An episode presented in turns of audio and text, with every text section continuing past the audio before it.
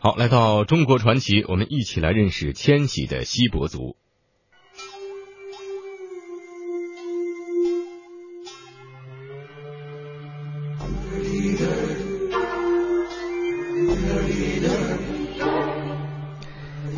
在我国众多的古老民族中，锡伯族可谓历史悠久的一个民族。十八世纪中叶，西迁到新疆察布查尔等地，现在多数居住在这里。而在东北的沈阳、开原、内蒙古的东部以及黑龙江省的嫩江流域，也散居着部分的锡伯人。人们不禁要问：究竟是什么样的原因，使得这样一个历史悠久的民族可以横跨整个中国的版图，从东到西都能够留下他们的足迹？这一切还得从锡伯族的起源说起。关于锡伯族的起源，在史学界有着很多不同的说法。关于锡伯族的祖源呢，历史学家呢有不同的看法，但最为广泛，这个锡伯族呢就是鲜卑的后裔。那么这个鲜卑呢，早在《魏书》中就有记载。那这个长长的这个竹简呢，就是《魏书》当中做的这个老人，就是《魏书》的作者魏书。这个《魏书》里面所记载呢，就是公元四世纪到六世纪北魏王朝的一个历史。在两千零七年的时候呢，东北吉林大学生物研究系的学生就出土于墓葬群中的鲜卑人文化中提取 DNA 数据，与中国北方十三位少数民族进行了 DNA 比较，结果表明这个锡伯族的 DNA 数据和呢鲜卑人的 DNA 数据最为相近，由此证明现代的锡伯族就是古代的鲜卑人。这个呢也是首次从生物学上得出一个重要结论，分析结果呢支持这个锡伯族呢就是拓跋鲜卑的直系后裔。那像这个拓跋鲜卑呢，最早居住的地方呢，就在内蒙古的一个山洞里面，就是嘎仙洞。那像我们这把这个呢，就在我们此次体生改造中的三百比一的比例，把嘎仙洞缩小放到了这里。在一次考古活动中呢，历史学家米文平找到了位于内蒙古呼伦贝尔鄂伦春自治区阿里河镇西北十公里处的嘎仙洞。那在进一步的考古活动中呢，人们惊奇的发现，在这个嘎仙洞的西北石壁上刻有二百零一个汉字。那这十九行二百零一个汉字呢，就是当年拓跋焘派人所祭祖时留下的一个碑文。这一重大发现呢，也证明了这个嘎仙洞就是鲜卑人的文化发源地。那么这个嘎仙洞呢？就是天然花岗岩石洞，南北呢长九十米，东西宽二十七米，高呢二十米，可以同时容纳两千多人。也就是说，锡伯族的祖先鲜卑人呢，在原始生活中就是群居在这个石洞里面的。这个呢就是三百比一的缩小版。那现在这个石洞呢还在呼伦贝尔那边，现在呢被列为国家级的非物质文化遗产嘎仙洞。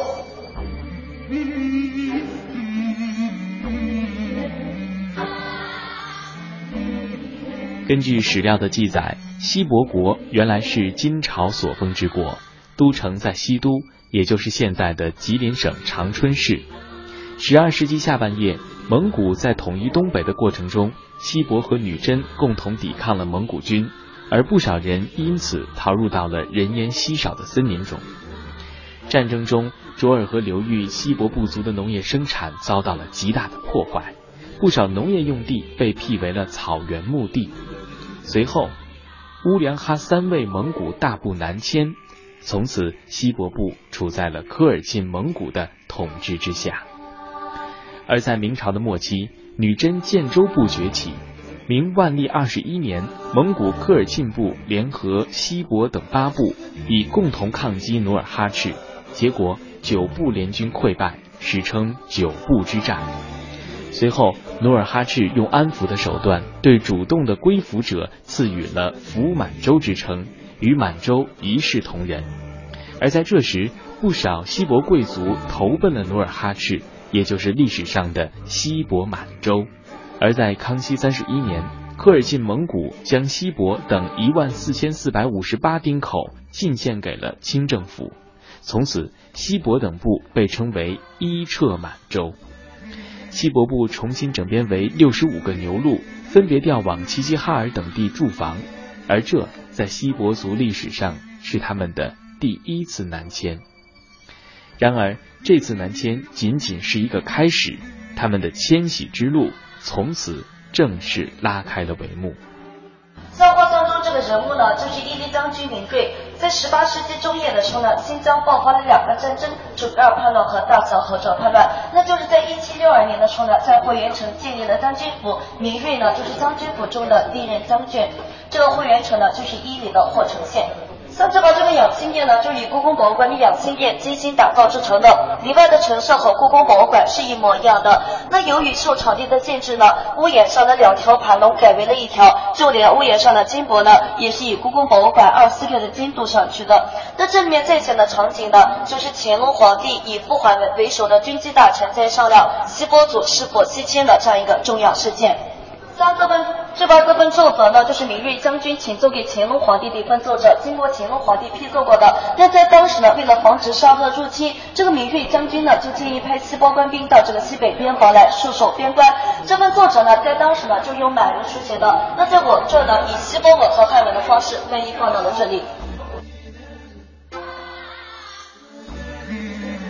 乾隆二十九年平息准噶尔之乱之后，清政府为了加强伊犁地区的防务，从盛京将军所属的盛京等十五处强征西伯官兵一千零二十人，连同眷属四千多名，分成两个队，分别在同年的四月上旬和中旬从沈阳出发，沿着北方蒙古高原驿路，战风沙、抗洪水、忍饥挨饿，艰苦跋涉了一年多的时间。最终于一七六五年的八月，分别抵达了伊犁、会远境内。三只堡这个呢，就是西波族西迁的沙盘。中间这个黄色这条虚线呢，就是现在的国界线。那国界线以北呢，就是现在的外蒙地区。中间那个红色那条线呢，就是当时西波官兵所走的一个西迁之路，从沈阳出发出张台边门，经过乌里雅台和科布多，一直到达新疆的长条线。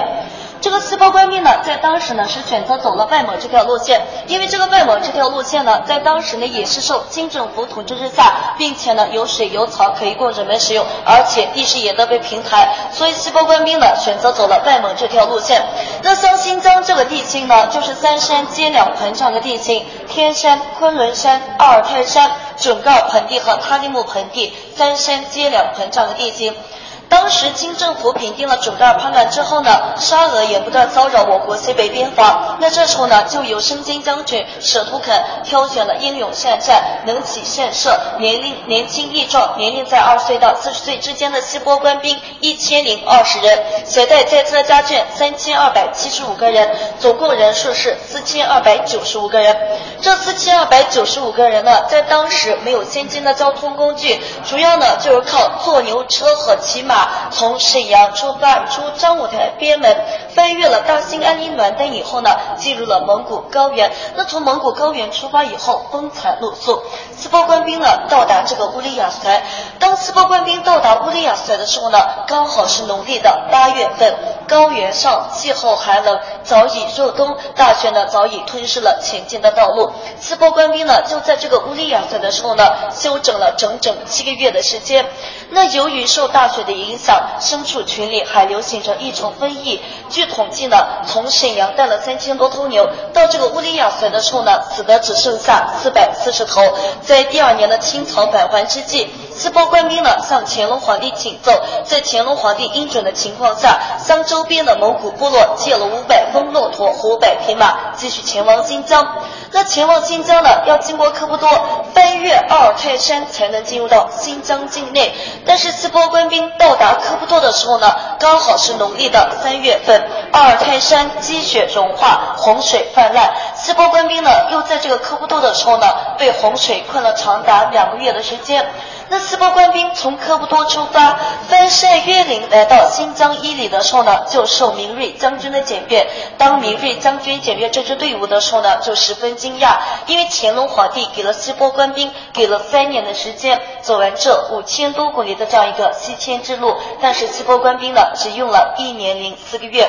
那在这一年零四个月当中呢，如果除去在乌里雅塞遇到暴风雪休整了七个月，和在科布多遇到洪水被困了两个月，人们呢实际上只用了半年的时间就走完这五千多公里的这样一个西迁之路，速度是相当快的。也就是说，以小宝的速度从沈阳来到了新疆伊犁。那人们到达伊犁以后呢，明瑞将军又十分感动，因为在这一年当中呢，路途上出生了三百五十个小婴儿。这三百五十个小婴儿呢，后来被世界上友好人士称之为世界上最小最小的兵，因为他们从出生的那一刻起，稚嫩的肩膀上就肩负起了保卫边疆的使命。还有四百零五个人不愿意于谦分离，就从沈阳偷偷的跟随在军队后面，来到了新疆伊犁，就是自愿加入到了保卫边疆的使命。那这个四波官兵胜利到达目的地以后呢，人数呢是五千零五十人。三只堡这个西伯江庙呢，就是以沈阳西伯江庙七比一的比例缩小放到这里的。当时西伯官兵出发的时候呢，就是分了两批，第一批呢是农历的四月十号，第二批是农历的四月十九号。在第二批官兵出发之前，农历的四月十八号，西坡组原本就在西伯江庙祭祖的日子，也就是说，第二批官兵出发的时候呢，就从沈阳西伯江庙出发的。那后来呢，西坡组把西迁这一壮举作为纪念，于是呢，把农历的四月十八号定为西伯播。组最大的节日西迁节，那这个西迁节呢，到今年为止是二百五十一周年。三只堡这个呢，就是西波族西迁的群雕，就是西迁路上的场景。三只堡这个呢，就是刚刚告别完沈阳张庙，从沈阳出发的场景。这是坐着牛车，骑着马，携带家眷，告别沈阳亲人。从沈阳出发以后呢，就是翻越了大兴安岭南端以后，进入了蒙古高原。那像这把这个呢，就是到达乌里雅塞的时候呢，遇到的暴风雪和遇到瘟疫这样一个场景。四波官兵从乌里雅塞出发以后呢，就到达科布多。到达科布多的时候，就是遇到了洪水。那像这把这个呢，就是阿尔泰山。四波官兵从科布多出发以后呢，就是翻越了这座阿尔泰山，才进入到新疆境内的。